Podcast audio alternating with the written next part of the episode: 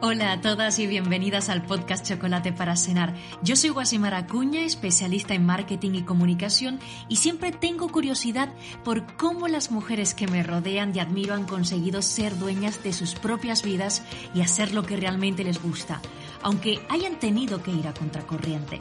Así que en Chocolate para Cenar les pregunto cómo lo han hecho y lo más maravilloso de escucharlas hablar de lo que les motiva y de su experiencia es que termino conectando aún más con ellas, aprendiendo de ellas e inspirándome por ellas y su camino. Ahora, ¿preparada para que te ocurra a ti lo mismo? Pues empezamos. He querido invitar a una mujer para que nos hable de cómo dejó toda su vida construida con estudio y esfuerzo para empezar de cero y cumplir sus sueños. Con ella hablaremos de nunca es tarde para cambiar de vida, escuchar tu interior y, por supuesto, luchar por tus sueños. Ella es Vanessa Sánchez, es una mujer inquieta y viajera. Ha trabajado para medios de comunicación como administradora de sistemas informáticos y en una empresa multinacional en el Departamento de Sistemas y de Atención al Cliente. Desde hace unos años ha puesto en marcha su blog de viajes, La Ardilla Voladora, especializada en turismo sostenible y hace muy poco ha estrenado su podcast de viajes con muchísimo éxito. Vanessa, muchas gracias por estar aquí en Chocolate para Cenar. Hola, muchísimas gracias a ti por invitarme. Es un honor estar aquí contigo y, poder contarte esta pequeña parte de mi vida que seguro que hay muchísima gente que, que, lo considera útil. Sí, porque tu historia es muy motivadora. Cuéntame o cuéntanos, ¿cómo era tu vida antes de Ardilla Voladora? Pues yo creo que, cualquier oficinista te, puede contar esto, ¿no? En un horario de, de, 8 a 5 o de 8 a 3, dependiendo. Eh, monótona, era una vida monótona, era un mes de vacaciones, era algo que tú llegabas a la oficina y tú ya sabías lo que tenías que hacer. Entonces llega un momento en el que pues necesitas ese cambio, necesitas seguir avanzando o necesitas algo más fuera de la monotonía. ¿Y cómo surgió esa chispa? Puf, a ver, hace muchos, muchos, muchos, muchos años, yo estaba hablando con, bueno, estudiando informática realmente, yo hablaba con mi mejor amigo y le decía, es que a mí me encantaría contar mis viajes y, hablar de, viajes, sueñas con, esas personas que quieres, pero no significa que vayas a dar el, el paso. Y en ese caso, pues para mí fue así, fue hablar de eso, decir, oye, pues yo sería feliz si en algún momento llego a esto. Pero se quedó ahí, porque los planes inmediatos de ese momento eran, eran otros. Pero en ese momento no dijiste, mm, podría intentarlo. En ese momento no. No, en ese momento no. ¿Qué es lo que te impedía? Yo creo que el, desconocimiento y, y, la falta de dinero, porque al final para hacer todo esto, para viajar necesitas dinero. Mínimo algo necesitas y ya después te puedes ir buscando la vida pero para viajar necesitas dinero y yo en ese momento pues no tenía dinero. Pero luego un día te levantas y dices, hey, esta vida no la quiero más, la que tú ya, por la que tanto habías luchado, porque tú habías estado luchando muchísimo para poder estar estable a nivel laboral. Exacto, yo lo que buscaba era eh, pues una estabilidad pues que me permitiera viajar en ese periodo de vacaciones que, que tenemos todos y, y, disfrutarlo al máximo, exprimirlo al máximo. Entonces, pues eh, la monotonía, el dejé de sentirme cómoda trabajando ahí, dejé de, de, sentir que era algo importante para mí. Y la estabilidad como que perdió esa importancia que, que le damos, que al final es, es la importancia que le damos nosotros. Y te tienes que dar cuenta de eso y tienes que tener la valentía pues de dar el paso, que eso es lo más complicado. ¿Y cómo lo pudiste dar tú? ¿Con un trabajo estable? ¿Con una vida hecha? Decirte que el, sueldo tampoco era tan bueno, quiero decir, y el trabajo tampoco era tan bueno. sí tenía un trabajo, sí tenía un sueldo, que eso es para estar agradecido siempre, pero sí se podría estar mejor. Y eso es lo que yo quería. Y bueno, al final pues tenía mis ahorros, tenía apoyo que eso me parece súper importante, tengo el apoyo de mi pareja, el apoyo de mis padres.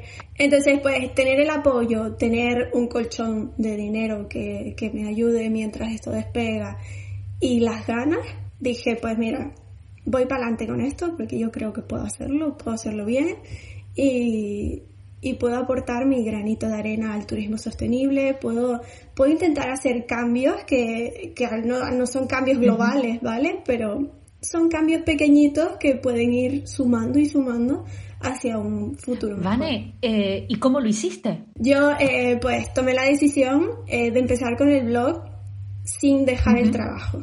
Es decir, yo estaba trabajando, yo mi horario era de 8 a 5 y al salir me ponía a escribir, me ponía a editar fotos, pues a crear toda la estructura del blog, todas esas cosas.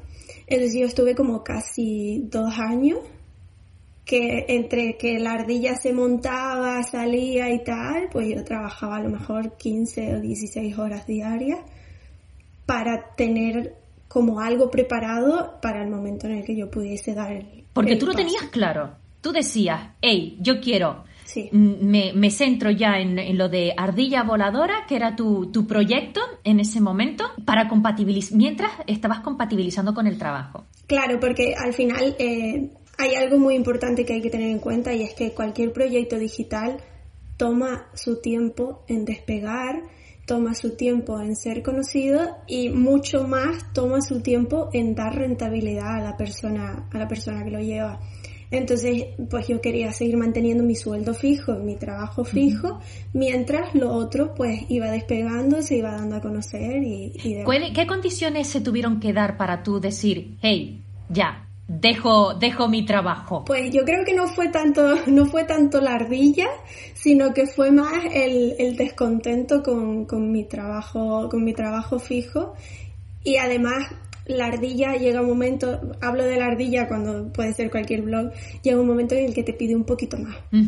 Entonces te pide, te pide más horas, te pide escribir más, editar más, eh, tener más velocidad, entender más deseo que te metas en las redes sociales, que te involucres con el público, que viajes más, por supuesto, porque al final es un blog de viajes y, si no viajas no hay contenido. Entonces, eh, en el momento en el que yo escuché que mi blog necesitaba eso, yo hablo con mi blog, entre comillas, en el momento en el que la ardilla me dijo, oye... ¿Hablas con tu blog? La ardilla es mi, mi hija al final, es, parte de, es parte de mí y, las dos vamos creciendo juntas. Mi proyecto habla conmigo y lo bonito de, un proyecto y lo bonito de llevar un proyecto adelante es que haya una conversación entre la persona que lo lleva y el proyecto en sí. El entender qué está pasando, por qué está pasando y qué necesitas hacer en el siguiente paso. ¿Y cómo lo haces? Con muchísimo trabajo, muchas, muchas horas. Antes dije que para contabilizar las dos cosas eran 15, 16 horas diarias y ahora siguen siendo 15, 16 horas diarias porque al final mm, estoy sola. Al final yo trabajo sola y, y no tengo nadie que me diga, oye, para el mes que viene está bien que hagamos esto, esto, esto, esto y yo ponerlo en marcha que en realidad es a lo que estaba acostumbrada. Yo trabajaba en equipo, pero nunca fui jefe de nadie ni, ni superior de nadie. Yo recibía órdenes, obviamente con toda la, con toda la independencia y toda mi capacidad para trabajar, pero al final tenías como un procedimiento. Entonces, pues hay que encontrar esas tareas diarias, hay que encontrar esas tareas mensuales y hay que hacer como una especie de inspección de todas las tareas que necesita tu proyecto y colocarlas en el tiempo, porque a lo mejor hay algo que tienes que hacer todas las semanas y tú lo estabas haciendo una vez cada dos meses. ¿Y cómo se lleva eso de ser una nueva jefa? Eh, no se lleva bien al principio, porque además eh, también depende mucho de cada uno, creo, ¿eh? Pero eh, además yo soy una persona muy perfeccionista, soy una persona muy atenta al detalle y cualquier cosa que no esté donde tiene que estar me molesta. Y entonces tengo que corregir esa molestia antes de seguir con todo lo demás. Y a veces eso es complicado. ¿Has llegado a tener en algún momento el síndrome del impostor? Totalmente, totalmente. Hoy, ayer y mañana lo tendré también. ¿Y cómo lo mantienes a raya? A veces no, ¿eh? A veces no lo mantengo a raya y no pasa nada, quiero decir. Esto es algo que, que, nunca he dicho y que sí que me gustaría que la gente supiera. No pasa nada por fallar, no pasa nada por tener el síndrome del impostor, no pasa nada por caerte, no pasa nada por llorar. Yo he estado tarde llorando en la cama con mi pareja diciéndoles que no puedo más, o esto no va a salir, o esto no funciona. No pasa nada, lo importante es que tú llegues al día siguiente y digas, lo he llorado, lo he entendido, pero puedo sacarlo adelante igualmente. Puedo seguir con esto porque tengo esa fe en, en, lo que va a pasar. Si tienes una autoestima baja o si tienes, eh, si no confías al 100% en tu proyecto, es cuando puedes llegar por ahí. Y lo tengo y lo tendré y lo tuve y no pasa nada. Salgo de ahí y mañana digo, oye, pues mi proyecto es lo mejor que hay en este mundo y por yo lo hago y esto va a salir bien y ya está. Mucha gente se, estará preguntando, pero vamos a ver, ¿cómo puede tener el síndrome del impostor cuando lo que está haciendo está teniendo éxito? Y tanto éxito que has podido dejar tu trabajo para vivir de lo que estás viviendo ahora, que es de tu proyecto. Claro, sí, pero es que ha habido mucho tiempo, es decir, está teniendo éxito ahora, pero ha habido mucho tiempo que no lo ha tenido. El éxito no llega de un día para otro el éxito tarda en llegar. Entonces el, síndrome del impostor viene en esos momentos de flaqueza en los que, por ejemplo, tú contactas con empresas para que sean tus afiliados o para que te patrocinen y todos te dicen que no. Y entonces tú ahí piensas y dices, a lo mejor no gusta lo que estoy haciendo, a lo mejor no está bien lo que estoy haciendo. Porque tampoco hay una guía de cómo ser un blogger de viaje, quiero decir, cómo ser un blogger en general. Nadie te dice, estos son los cinco pasos que tienes que seguir para tener un blog y que funcione bien. Al final se trata de, ofrecer contenido de calidad y de confiar en tu contenido, que no va a funcionar, que hoy subas una foto y no se haga viral, no pasa nada. Eh, empezaste a monetizar tu, blog, fue una de las... Eh de los pasos para, para poderte hacer independiente, ¿no? ¿Cómo lo hiciste? Nunca, nunca me ha gustado esa publicidad sin, sin corazón, esa publicidad de gente que no ha probado el producto o de gente que no, que no conoce lo que está vendiendo. Yo quería eh, enseñarle a mis lectores pues mis herramientas, cómo yo consigo volar tan barato o cómo yo consigo estar tres semanas en Italia por 600 euros quería que la gente llegase a eso. Entonces la ardilla eh, lo que tiene es una parte que se llama bellota, que está bien, bueno, una referencia al, animalillo que, nos une. Y, en bellotas están todas las empresas que yo utilizo para organizar los viajes y que eh, con las que me he podido afiliar. Incluso hay empresas que no son afiliadas. Pero lo que yo quería conseguir era un centro de mando para que la gente pudiese organizar sus viajes desde Bellota sin tener que salir de ahí. La teoría de, todo esto es, buscas a las empresas, que para mí estaban bastante claras porque son las, que uso siempre, buscas cómo, eh, cómo aceptan afiliados, si es a través de una plataforma de marketing, si tienen un programa propio de afiliación, etcétera, etcétera, y empiezas a escribirles, a escribirles de, oye, mira, tengo un blog, y me gustaría ser afiliado. E incluso me gustaría que me dices algún descuento para mis lectores. Hay empresas que te dicen que sí, hay empresas que te dicen que no, hay empresas que no te contestan y hay empresas que eso sí que me pasó al principio, hay empresas que eh, me decían que, que totalmente de acuerdo, oye, que me decían eh, que al no tener una comunidad formada o al no tener unos lectores asiduos, pues que no era el momento para ser afiliados y yo lo entendí perfectamente. A estas empresas les contacté hace un par de meses y me, han dicho que sí. Ahora Bellotas es lo que yo quiero que sea, ese centro de mando donde la gente puede entrar y puede comparar precios. Porque otra cosa que tienen los blogs es que, por ejemplo, si hablamos de mm, seguros de viaje, pues hay una empresa. Yo elijo a una empresa porque a mí me gusta y esa es la que a la que me afilio y la que la que tengo en mi blog. Pero yo no sé así y yo creo que la gente no es así. La gente en realidad compara y busca el mejor precio o las mejores coberturas o cada uno tiene su puntito diferenciador. Entonces yo no quería que mi, que mi blog tuviese una empresa de, de, cada, de cada sector. Quería que la gente tuviese donde elegir y que la gente pudiese pues pues comparar y pudiese ver qué es lo que más le conviene. Porque mi viaje nunca va a ser igual al tuyo ni al de cualquier persona que nos esté escuchando. Siempre va a haber pequeñas diferencias. ¿Y cómo te sentiste en ese momento cuando recibiste tu primera afiliación? Uf, Fue una locura. Fue muy, muy, muy. Hasta te emocionas. te emocionas incluso. Sí, porque el, además sé qué empresa fue la primera que me dijo que, que sí y fue muy, muy bien. O sea, era como ese pequeño paso, porque al final tú montas un blog, tú escribes, tú editas fotos, tú haces todo, pero no ganas dinero con todo eso. Todo, todo ese material que está ahí en internet, que es gratis para todos, realmente para mí es trabajo que yo no gano dinero por ello.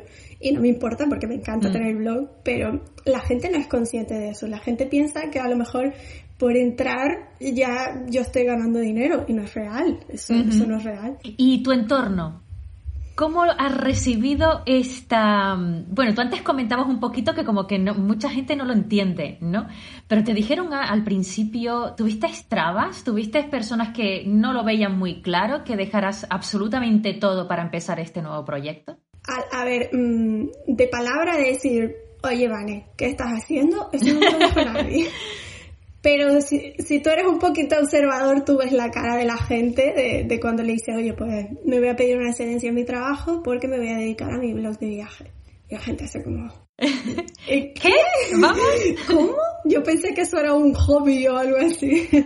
¿Y eso te da dinero? Exacto. Eso, me refiero, la, la, típica pregunta de ¿y eso te da dinero? La pregunta que me, han, que me han hecho a mí mucho es ¿cómo haces dinero con eso? O ¿cuánto ganas? Que eso también es una de las preguntas más repetidas de la historia de ¿cuánto ganas y cómo lo haces? A mí esas dos preguntas cuando te las hacen juntas es como a mí me suenan a yo también quiero hacerlo y quiero que me expliques cómo se hace para vivir viajando, ¿sabes? Que quiero hacerlo yo también. Pero no, la verdad es que, eh, o sea, todas las personas que están a mi alrededor lo entiendan o no lo entiendan, porque es cierto que, hay mucho desconocimiento alrededor de este trabajo. Nunca me han dicho qué estás haciendo con tu vida, no pierdas tu trabajo fijo por esto, jamás. Vane, y ahora tu proyecto ha crecido ha crecido tanto que ahora tienes un podcast. Sí, mientras hago la maleta. ¿Cómo ha evolucionado ese proyecto? ¿Y qué es lo que la gente va a poder encontrar en ese podcast mientras hago la maleta? Pues justo eh, me muevo en la idea de lo que estaba hablando ahora, ¿no? Del desconocimiento de, nuestro trabajo. Entonces yo lo que he hecho en el podcast es invitar a, viajeros, invitar a bloggers, invitar a, a gente pues que de alguna manera está relacionada con los viajes y que vengan a hablar conmigo, a tener una charla sobre un destino en concreto, sobre, yo qué sé, hemos hablado nosotras de mudarnos a otro país, de cualquier tema. He hablado de viajar sin plástico, he hablado de turismo responsable con animales, de fotografía para viajes, una mezcla de, de que cualquier persona a la que le guste viajar pueda venir a mientras hago la maleta, que es el ratito este que dedicamos a hacer la maleta, y ya se vaya metiendo en el mundo de los viajes. Vane, de todo lo que has hecho, de todo lo que has pasado durante estos años, ¿qué es lo que no volverías a repetir? Yo creo que el, proceso que he hecho para mí es bastante natural y, ha resultado bastante bien. Si tendría que cambiar algo sería el, dar vueltas, pero no, no haría nada que no he hecho. Eh, ¿qué es lo que le recomendarías a todas esas mujeres que tienen un sueño pero que no se atreven a, luchar por él? Que dicen a lo mejor que, bueno, soy mayor, bueno, no tengo mucho dinero, no puedo hacerlo. ¿Cómo les motivarías tú? ¿Qué, qué consejo le podrías dar? igual que antes te decía, caerse no pasa nada la edad no importa, da igual si tienes 25, 35, 45, 55. Si tú tienes un sueño y eso te va a sentir, te va a hacerte sentir realizada o te va a, hacerte sentir feliz, vea por ello. Con cabeza, por supuesto, porque a veces cuando hablamos de sueños, como que empezamos a desvariar y, no llegamos a nada concreto. Entonces, si tú realmente tienes un sueño, siéntate, siéntate tranquila en, tu sofá o en tu rincón favorito de tu casa y empieza a hacer una lista. Haz una lista de las cosas que te pueden llevar a cumplir ese sueño. Y cuando tengas esa lista, la dejas reposar un par de días, la vuelves a coger, la lees y dices, esto es factible, puedo hacerlo. O este punto es totalmente una utopía y esto no se puede conseguir, pero los demás sí. Pero al final yo creo que es lo que he dicho antes, es una conversación con uno mismo. Y que una mujer pueda hacer lo que se proponga, lo que quiera, cuando lo quiera y ya está. Ese es el mejor consejo que te puedo dar, es tirar para adelante y si necesitas algo escríbeme que yo te ayudo. Vanessa, muchísimas gracias por compartir este rato con nosotros, por compartir este chocolate y muchísima suerte con el podcast mientras hago la maleta y sigue cosechando éxitos con eh, el, el, blog La Ardilla Voladora. Muchas gracias. Muchísimas gracias a ti por tenerme aquí y, y por compartir este ratito contigo que es maravilloso y hablar de esto que no se habla mucho y el chocolate, buenísimo.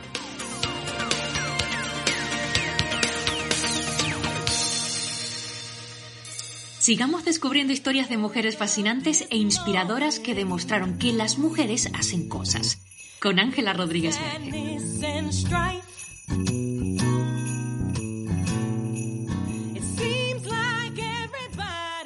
Bienvenidas, bien halladas, ¿cómo están? Espero que todas se encuentren muy bien, que se cuiden mucho y que se mimen con esmero.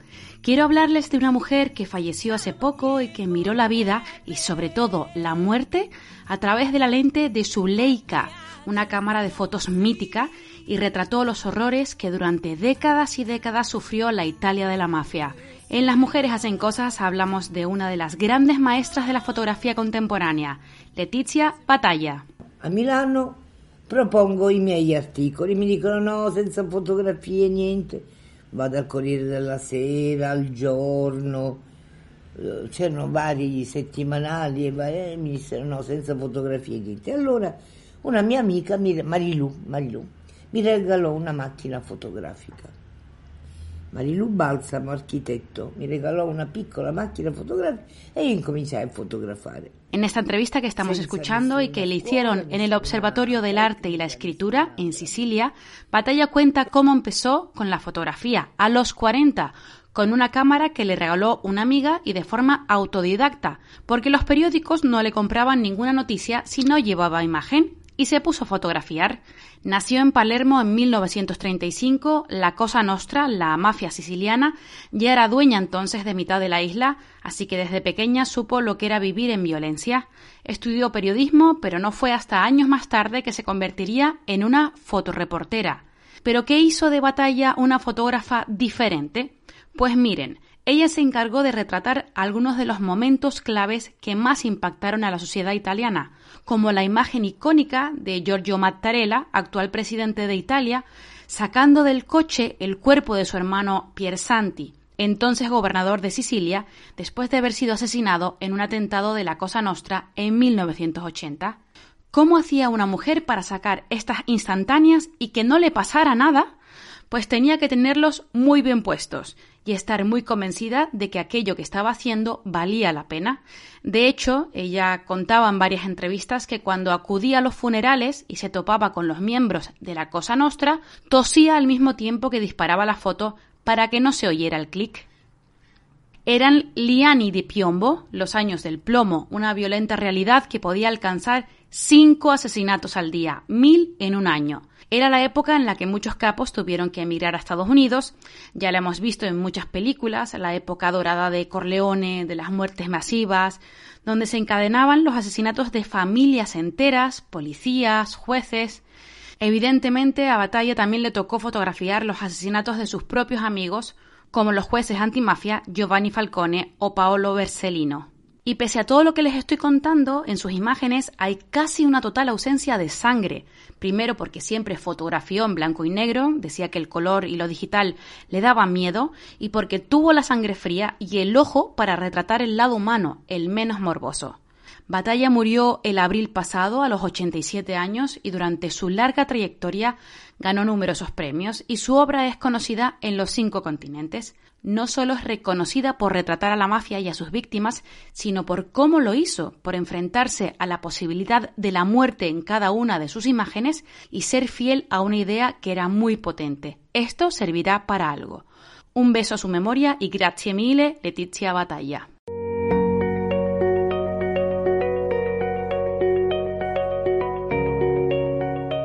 Es hora de viajar con la ayuda de la literatura y de grandes autoras e historias con mujeres como protagonistas. Es hora de Biblioteca Abierta con Cristina Salán.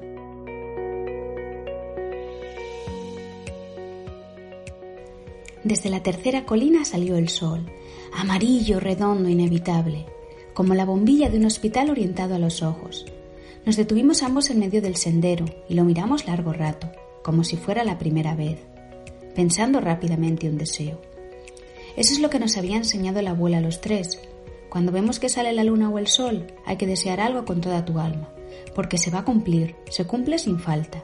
La abuela, ciega y sola como estaba, lo sabía todo sobre los deseos. Cuando llegamos al sembrado de girasoles, yo albergaba un sueño inmenso e innecesario, que sabía que no se cumpliría jamás, en ningún caso, en ninguna vida, mi madre se detuvo de repente y con ella me detuve también yo, y todo lo que estaba predestinado a sucedernos aquel día. Luego me cogió de la mano y me arrastró entre las flores grandes y tristes, que nos miraban con sus cabezas dentadas. Ya no era un hijo, tampoco ella una madre. Éramos un mortal asustado y una hechicera que arrastraba su presa a otro mundo. Dimos el último paso, y el tiempo se cerró tras nosotros como una cremallera invisible. Leemos estas líneas en la novela El verano en que mi madre tuvo los ojos verdes de Tatiana Tibuleac y que la editorial Impedimenta acaba de relanzar con una edición conmemorativa muy especial. Una preciosa historia sobre el resentimiento y el dolor, la locura, el amor, el perdón y las relaciones entre madres e hijos. Aleski tiene 17 años y odia a su madre. Desde niño sufre problemas de comportamiento y su mayor deseo para ese verano es irse a pasar las vacaciones a Ámsterdam con sus dos mejores amigos. Sin embargo, cuando su madre le propone pasar el verano en un pueblo al norte de Francia, a cambio de un coche, acepta la propuesta y juntos pasan unos meses que cambiarán su vida. El relato se narra por Aleski muchos años después, cuando siendo un famoso pintor y con la misma edad que tenía su madre el último verano juntos, escribe la historia de esos meses como parte de una terapia. Una terapia en la que le vuelven los demonios del pasado y que abre heridas que nunca se cerraron. Cómo superar la muerte de su hermana pequeña, cómo perdonar a la madre que no lo atendió ni lo quiso cuando era niño, cómo enfrentarse a esa locura que lo corroe, cómo volver a querer a una madre. Con un lenguaje crudo pero poético, la novela cuenta la transformación de ese vínculo entre madre e hijo, a la vez que narra el pasaje de la vida a la muerte, ya que la madre le confiesa a Leslie que está muriendo de cáncer al poco de llegar a Francia. Y es a partir de esa espera la muerte cuando ambos comienzan a conocerse, a reconciliarse, a invertir los papeles familiares, siendo Lesky el que cuida y mece en brazos a su madre los últimos días. Tatiana Tibuleac deja de lado la sensiblería para regalarnos una novela que es poesía en prosa, llena de belleza, de color y de luz. Y leemos. Los ojos de mi madre eran un despropósito. Los ojos de mi madre eran los restos de una madre guapa, los ojos de mi madre lloraban hacia adentro. Los ojos de mi madre eran el deseo de una ciega cumplido por el sol. Los ojos de mi madre eran campos de tallos rotos. Los ojos de mi madre eran mis historias no contadas. Los ojos de mi madre eran conchas despuntadas en los árboles. Los ojos de mi madre eran cicatrices en el rostro del verano. Desde Biblioteca Abierta os recomendamos la lectura del verano en que mi madre tuvo los ojos verdes de Tatiana Tibuleac, una maravillosa historia sobre la reconciliación, el amor, el perdón y el odio. Desde Biblioteca Abierta os animamos a disfrutar de la literatura en femenino.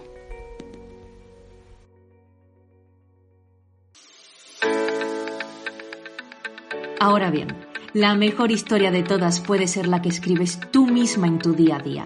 Sonia Rico nos da las pautas para ser nuestra mejor versión en Escuela de Bienestar.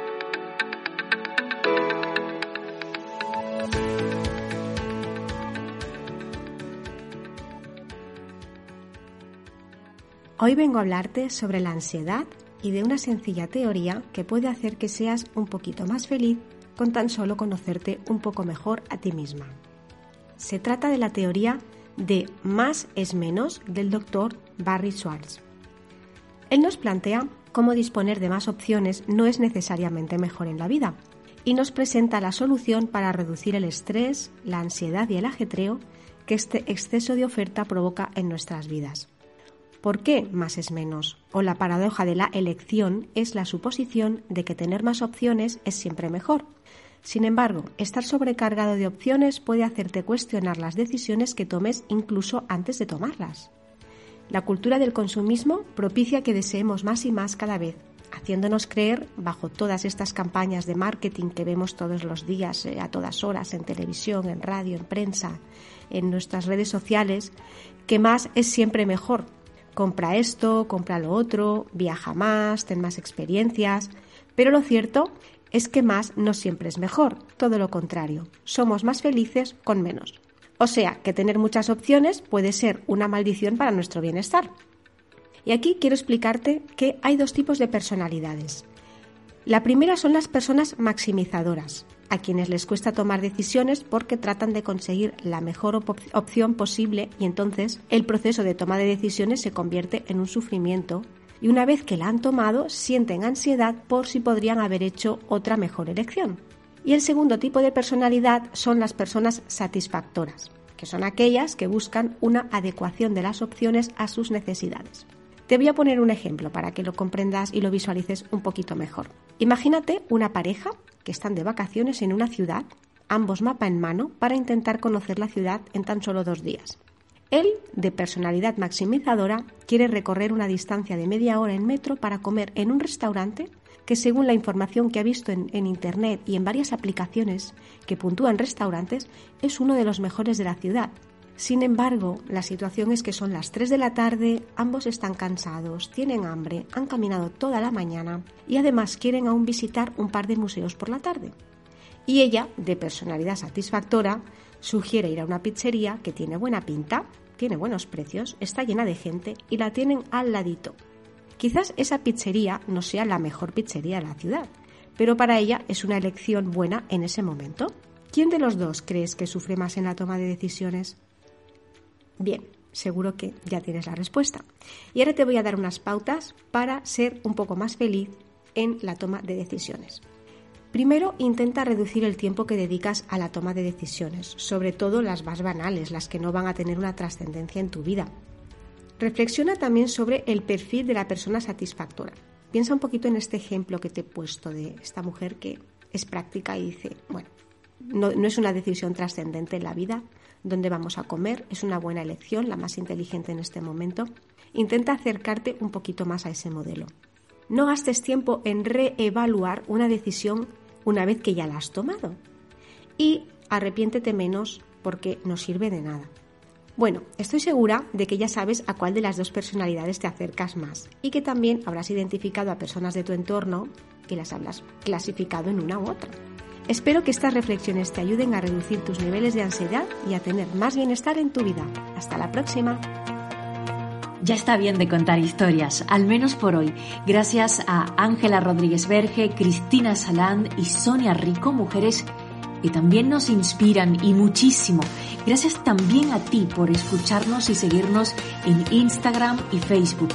Es en esas plataformas donde encontrarás además contenido adicional, cosas que no has podido escuchar en el podcast. Así que aprovecha esa oportunidad, esos medios y conecta con nosotras y cuéntanos qué te ha parecido el episodio. Aunque lo dejemos hoy aquí, es verdad que nosotros ya estamos trabajando en nuevas historias que contarte, así que hasta el próximo chocolate para cenar.